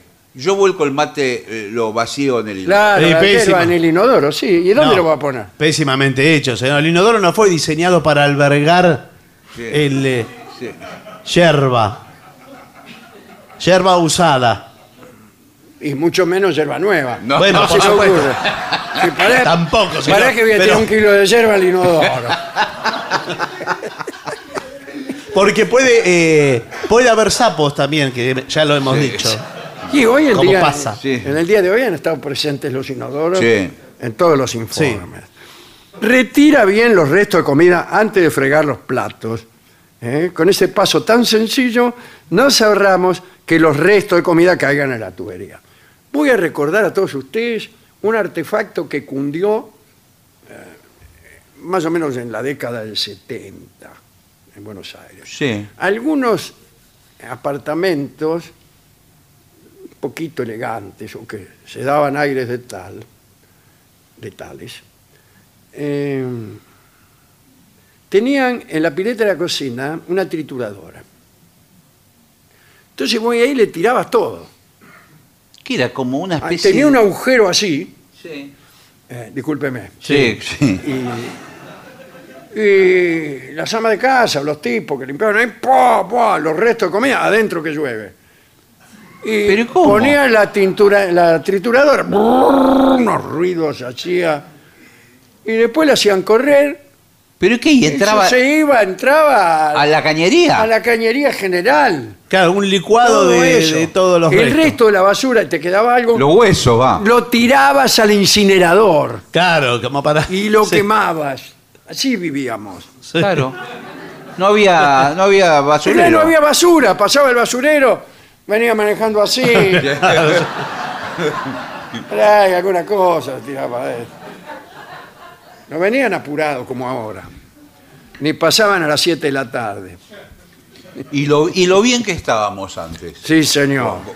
Después vinieron que no, que la contaminación, qué sé yo. va. Bueno, Y sí, señor, imagínese. Yo esto. seguí usando el incinerador sí. hasta la segunda vez que fui preso. bueno, entonces, ¿y qué se hace para destapar la cañería una vez que se le tapó a usted? Sí. Bueno. Bueno, existen varios métodos. Em, primero, la sopapa. Eso es lo básico. Eso es lo más. Básico, Eso es lo básico. Primera pregunta, ¿la sopapa debe estar a la vista en el cuarto del baño? ¿O debe estar guardada eh, en, en una instancia más reservada? Mire, no, no, no es elegante. Para mí tiene que estar guardada. Sí, pero de No. todos modos, no es elegante tenerla a la vista, es cierto. Ahora, menos elegante es tener que pedirla. Claro. Si usted no la ve. eh, Entonces al- mejor Pedir uno muéstrela. permiso para ir al baño en la casa de un ministro Sí. y empezar así, señor ministro, mire, sí. hay algo que usted tiene que saber. Si no puede poner el cartel, un armario Sí, que diga y sopa. Pedir la sopapa en el buffet. Claro, Igual, lo tiene. Y hay un señor que se encarga de eso. Sí, sí que deseaba, Sí. dice el tipo, con, con cara como diciendo... igual no se crea que la sopapa es la solución más perfecta. No siempre. Porque, cuidado, el primer problema que puede tener la sopapa es que esté pinchada. Claro. Repito, que esté pinchada. Entonces todo el efecto No sopapea. dice que tiene no sopapea. No sopapea. Es más, por el agujerito por ahí sale un chorrito. Usted se lo pega en el ojo y se agarra una conjuntivitis que no se la saca nadie, señor mío. Ahora, cuando llega el día, porque existe el día en, en el que uno va a comprar una sopapa, Sí. eh, para tomar esa decisión hay que saber pedirla también, porque Tono la traen. neutro. Tono neutro. Una sopapa.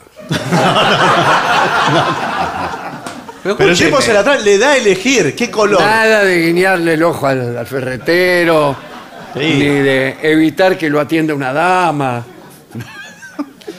Ahora, eh, mil veces yo fui a comprar sopa. Lo- Mil, lo- la lo- verdad. ¿Qué, ha- qué hace usted con Sí. la sopapa? Disculpe. Ahora entiendo por qué usa los papelitos chiquitos. Claro. Señor. Porque soy trompetista, señor, y la Sí. trompeta se usa la sopapa para hacer un, un- un efecto sonoro. La sordina, claro. Claro. Tra- ¿Trajo eso, papá? No, papel higiénico. Ah, Pero no la traje, pero otras veces la traigo, sí. Hoy no. bueno, porque le puede dar la opción, vio, de mango corto, mango largo, eh, No, el mango no mejor el está- mango largo, ¿no? de, de buen agarre. Sí, porque, eh, claro, el, el mango corto lo lee usted Sí. prácticamente. más. Eh, bicarbonato y vinagre. Sí. Las propiedades del bicarbonato son inagotables. Bueno, no exagere. Eh, y con el vinagre se convierte en una de las excelentes maneras de destapar una cañería. El proceso es muy simple. Consiste en tirar un poco de agua hirviendo en la cañería. Sí. Usted va discretamente Sí. a servir una pava. La casa está llena de invitados, etc. Y usted viene. Claudio, ¿te vas a tomar un té? Sí, me lo voy a tomar en el baño. Sí. Va a tomar un mate porque ya tiró la yerba en el inodoro. Eh, sale con la pava de agua hirviendo, media taza de bicarbonato en la otra mano y pateando un- otra taza de vinagre. La deja actuar por 10 minutos, Sí. como a Coco City. Sí. Transcurrido dicho lapso, Sí. qué lindo dicho lapso, se descarga un litro de agua hirviendo otra vez. Esto hará que arrastre Todo. todos todos los residuos. Sí. eh, que se aflojaron antes con el bicarbonato y el vinagre. Sí, pero a veces nos afloja, ¿eh? Por Está eso bien. cuando usted toma bicarbonato con vinagre, ¿Qué? Saque la cuenta. Eh, sí. Hay también otra receta con vinagre, sal y bórax, pero prescindiremos de estas Mm. recetas que son más o menos lo mismo. Pero no nos olvidemos de decir lo que ocurre con la levadura fresca. No, es que no sé qué ocurre. Y Bueno, la también levadura. las cañerías. Ya Ah. el nombre lo indica. La levadura, usted tira un, un puñadito de levadura, cuando se quiere acordar el inodoro está rebalsando. No, está saliendo Se así. infla todo. Parece cerveza.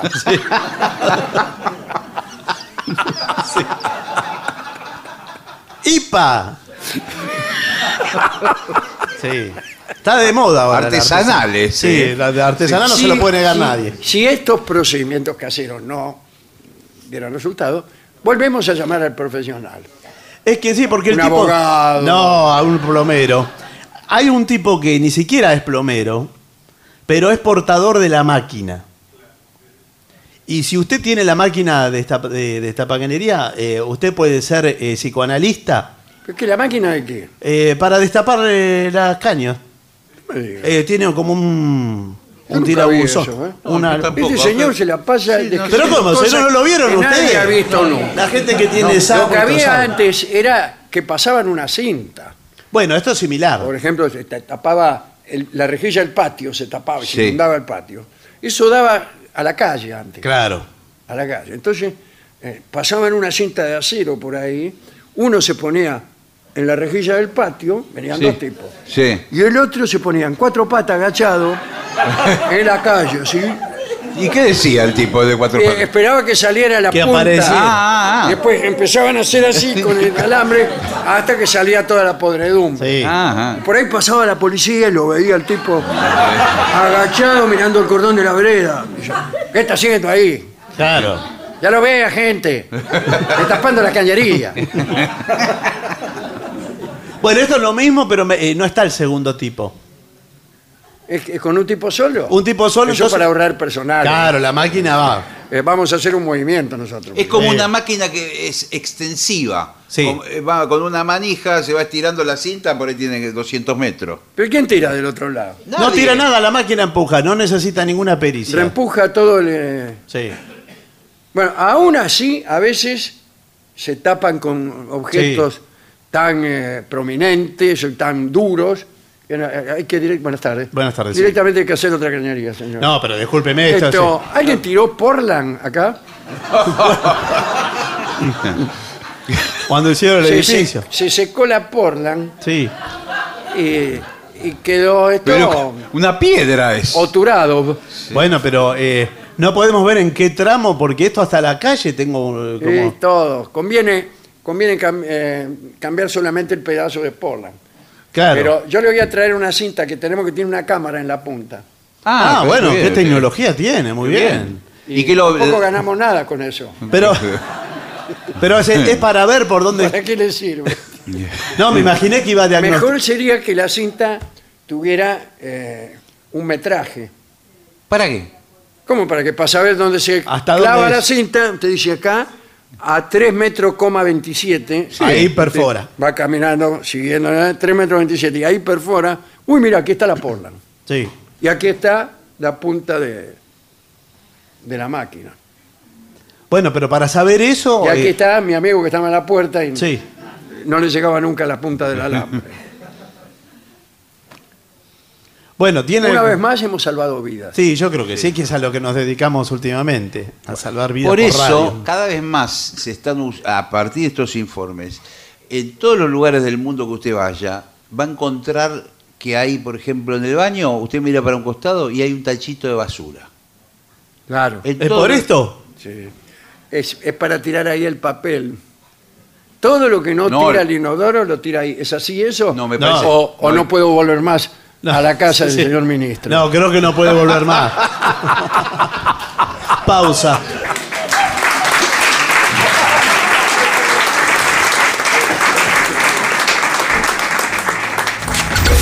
Lo mejor de la 750 ahora también en Spotify.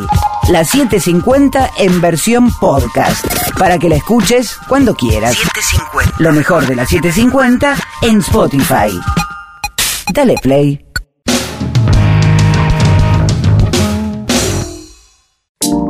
AM750. Objetivos, Objetivos, pero no imparciales. pero no imparciales. AM750. Objetivos, pero no imparciales.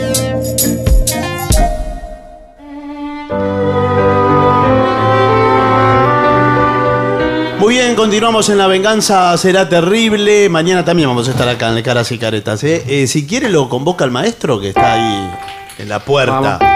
Presto. Y ya llega al auditorio Caras y Caretas de la ciudad de Buenos Aires. Nuestro querido, nunca bien ponderado maestro, el sordo Arnaldo maestro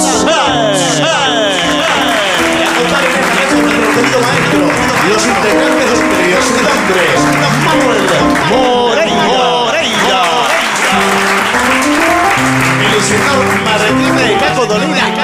y su voz, su voz, Y el licenciado pentacadémico Ado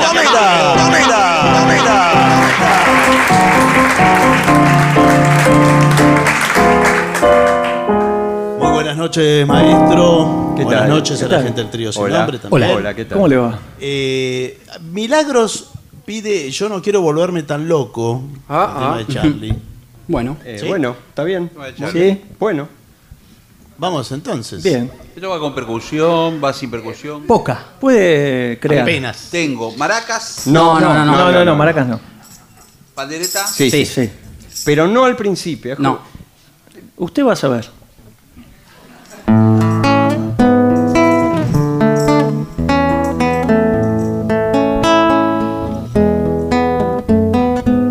Yo no quiero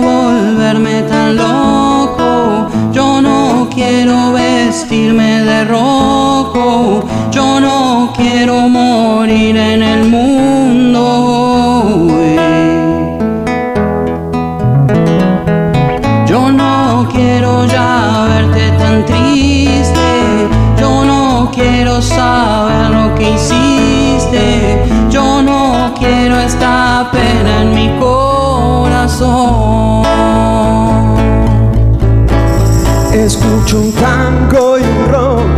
presiento que soy yo y quisiera ver al mundo de fiesta.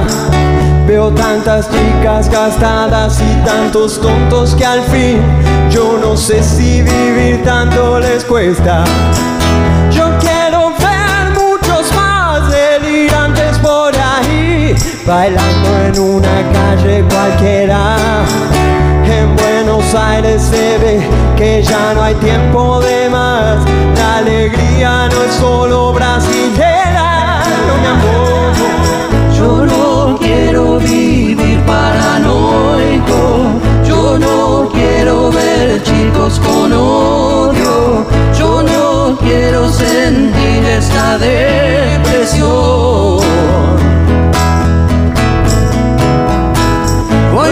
Buscando el placer de estar vivo, no me importa si soy un bandido, voy pateando basura en el callejón.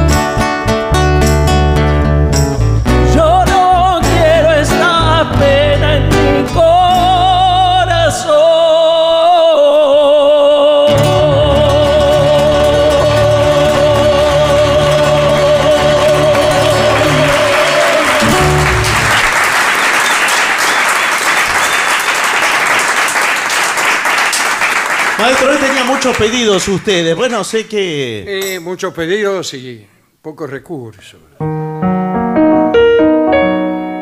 Vamos a ver si podemos cantar este lindo tango.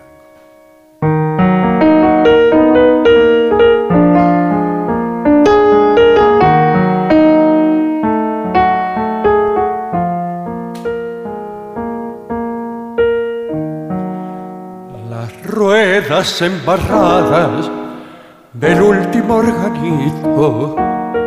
Vendrán desde la tarde buscando el arrabal con un caballo flaco y un rengo y un bonito y un coro de muchachas vestidas de percal con voces apagadas elegir a la esquina donde se mezclen luces de luna y almacén para que bailen valses detrás de la hornacina la pálida marquesa y el pálido marqués el último organito que va de puerta en puerta hasta encontrar la casa de la vecina muerta, de la vecina aquella que se cansó de amar. Y así morirá tanto para que sobre el ciego, el ciego inconsolable del verso de Carriego, que fuma, fuma y fuma sentado en el umbral.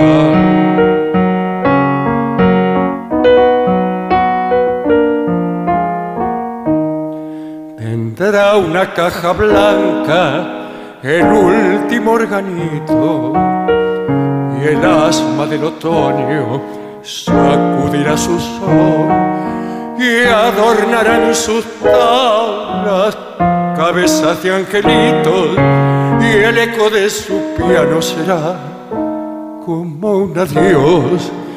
Lamentarán su ausencia las novias encerradas, abriendo la persiana detrás de una ilusión. Y el último organito se perderá en la nada y el alma del suburbio se quedará sin voz. El último organito que va de puerta en puerta hasta encontrar la casa de la vecina muerta, de la vecina aquella que se cansó de amar y así molerá tangos para que sobre el ciego, el ciego inconsolable del verso de Carriego, que fuma, fuma y fuma, sentado en el umbral.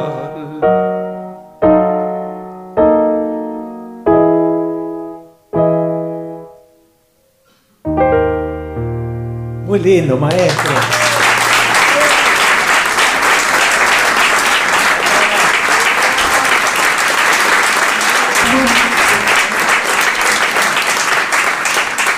Bueno, quizás sea un buen momento para que el trío le dedique un tema a la gente de Un. Mundo Maravilloso, del podcast Un Mundo Maravilloso, que están aquí. Lackerman, Sí, están ahí, están Moyano, ahí. Garabal. Sí, están tirando Charo no vino. No. Charo no vino, es la única que falta. Mira, hay gente aplaudiendo, trajeron barra atrás, ¿eh? ¿Y qué hay que dedicarles? Eh, y Un Mundo Maravilloso pueden Ah, hacer. claro. Ah, bueno. El tema idem. Esa es nuestra imaginación. Sí. Sí. Este va con percusión, no. Por favor. Está en el límite, yo no, no pondría nada. De última una maraca.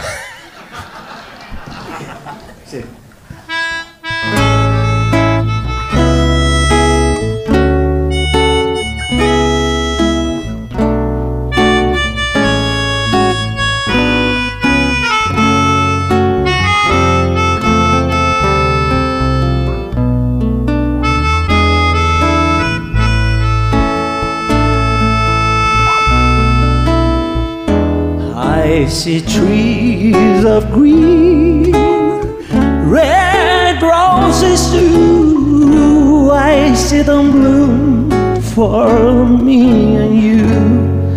And I think to myself, what a wonderful world.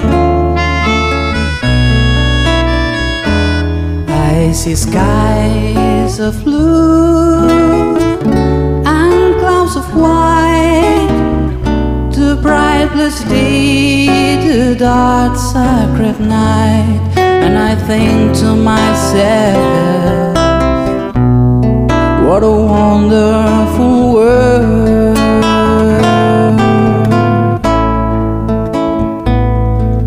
The colors of the rainbow, so pretty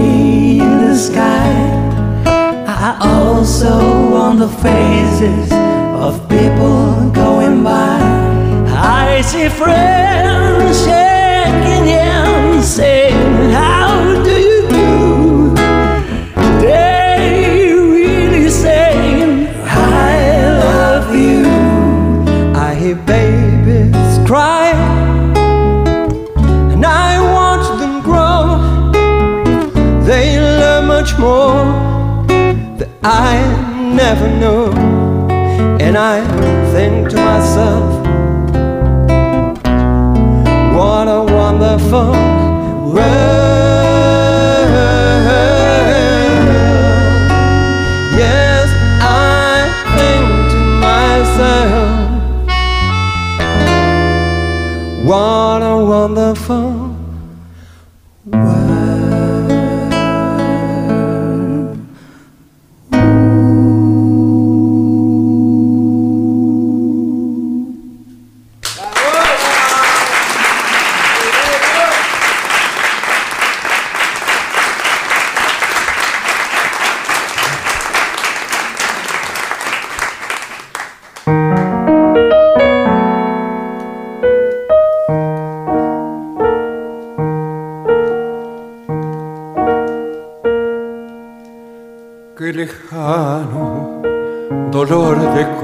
viejas deja el vano llorar del acordeón. Un sonido de valse que se queja me despierta la palabra incierta del ayer mejor. Paisajito de yuyos y olvidos con su ruido de sapos y el zanjón y en la muda quietud de aquella puerta la mano blanca y muerta que fue el aldabón notar los dormidos detalles que sueñan en una tarjeta postal volcando su harina en la calle nos hace la luna su vieja señal. La casa del patio querido, la gente sencilla y el viejo rosal me devuelven el barrio perdido como una amarilla tarjeta postal. tus caminos abriéndose entre berros, con vecinos charlando en un portón y los grillos moviendo sus encerros. Son recuerdos que regresan lerdos con el acordeón, paisajito de yuyo que yo con el lloro pequeño de te vas y en la esquina brumosa que no existe pequeña y triste me vuelve a buscar notar los dormidos detalles que sueñan en una tarjeta postal volcando su harina en la calle nos hace la luna su vieja señal. La casa del patio querido, la gente sencilla y el viejo rosal me devuelven el barrio perdido como una amarilla tarjeta postal.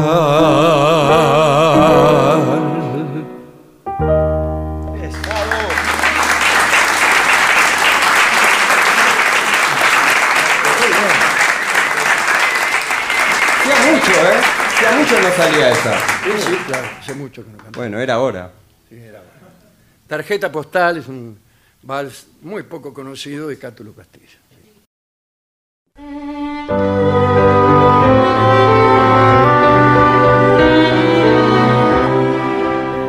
Hay eh, gente que pregunta si vino el indio y yo no sé si. Vino, vino, yo ¿Vino lo el vi. indio? Sí, sí. yo lo vi. Estaba durmiendo. Ah, bien. Eh, Bueno, vamos. ya Eh, no. ¿Ya tiene puesta la, ortodoncia? La ortodoncia. Muy bien. Eh, hoy hablamos del doctor Barragán, Sí, justamente, del el- vino. el dentista que construyó este instrumento. Eh, Bien. ¿Está todo en orden? Bueno. Sí.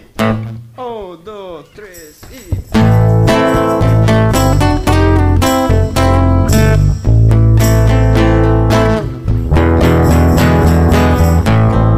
donde usas los dientes, mi amor, en el cuello por hoy, mientras bailamos tangos fatales, el tango que ocultamos mejor, del que preferimos no hablar es el que nos tiene narcotizado.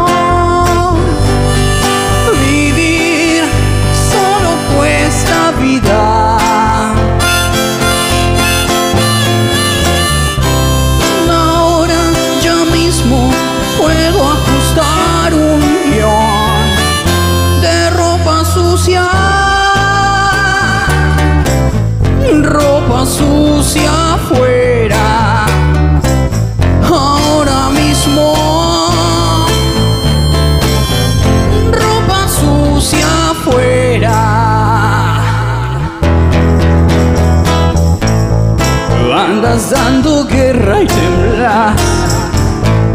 gastándote en relámpagos. Tu estómago gruñe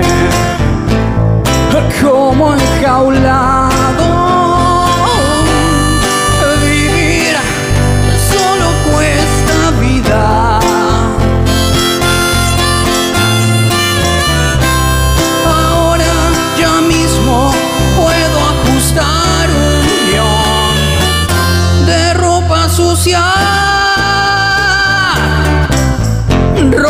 Sucia afuera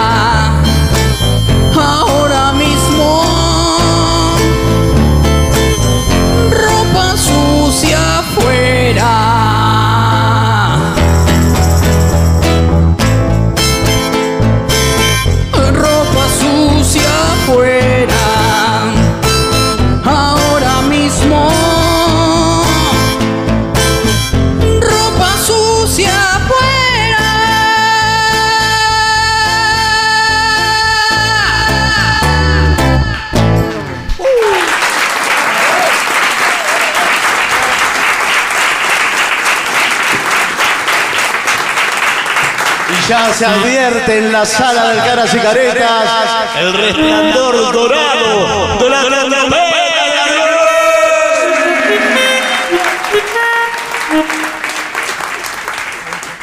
¿Quiere que hagamos eh, Walter Nelson Mann en honor a Sí, el relator sí, de a- fútbol? ¿Con qué, ¿Con qué registro va? eso? Con ese. Ah, bueno. No sé si entendió.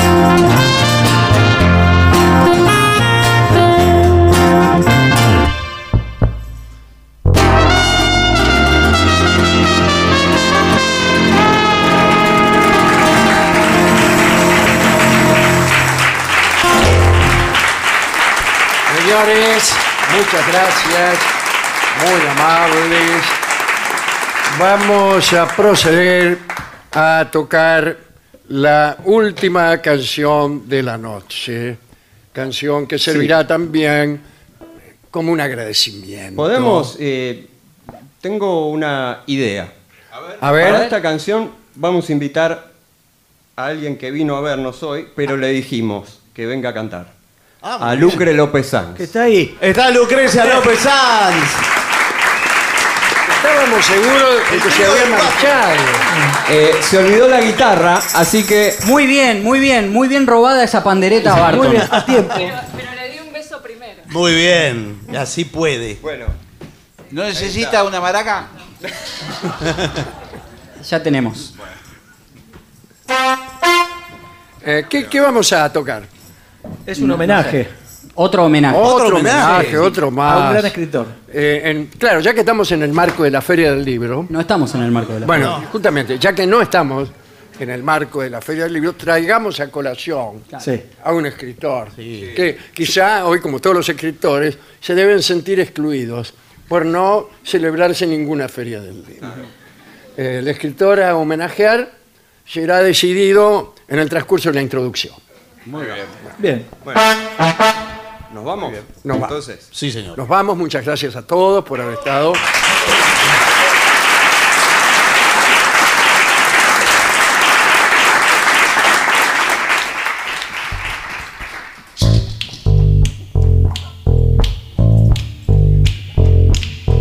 Mempo, mempo, mempo, mempo giardinelli. Mempo, mempo, mempo, mempo giardinelli.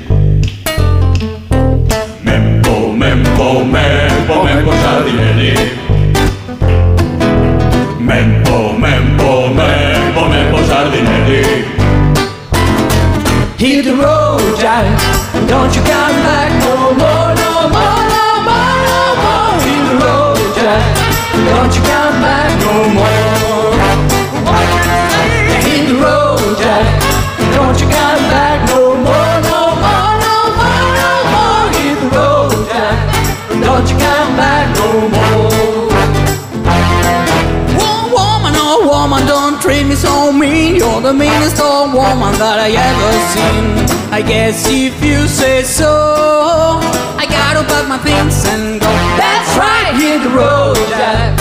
Don't you come back no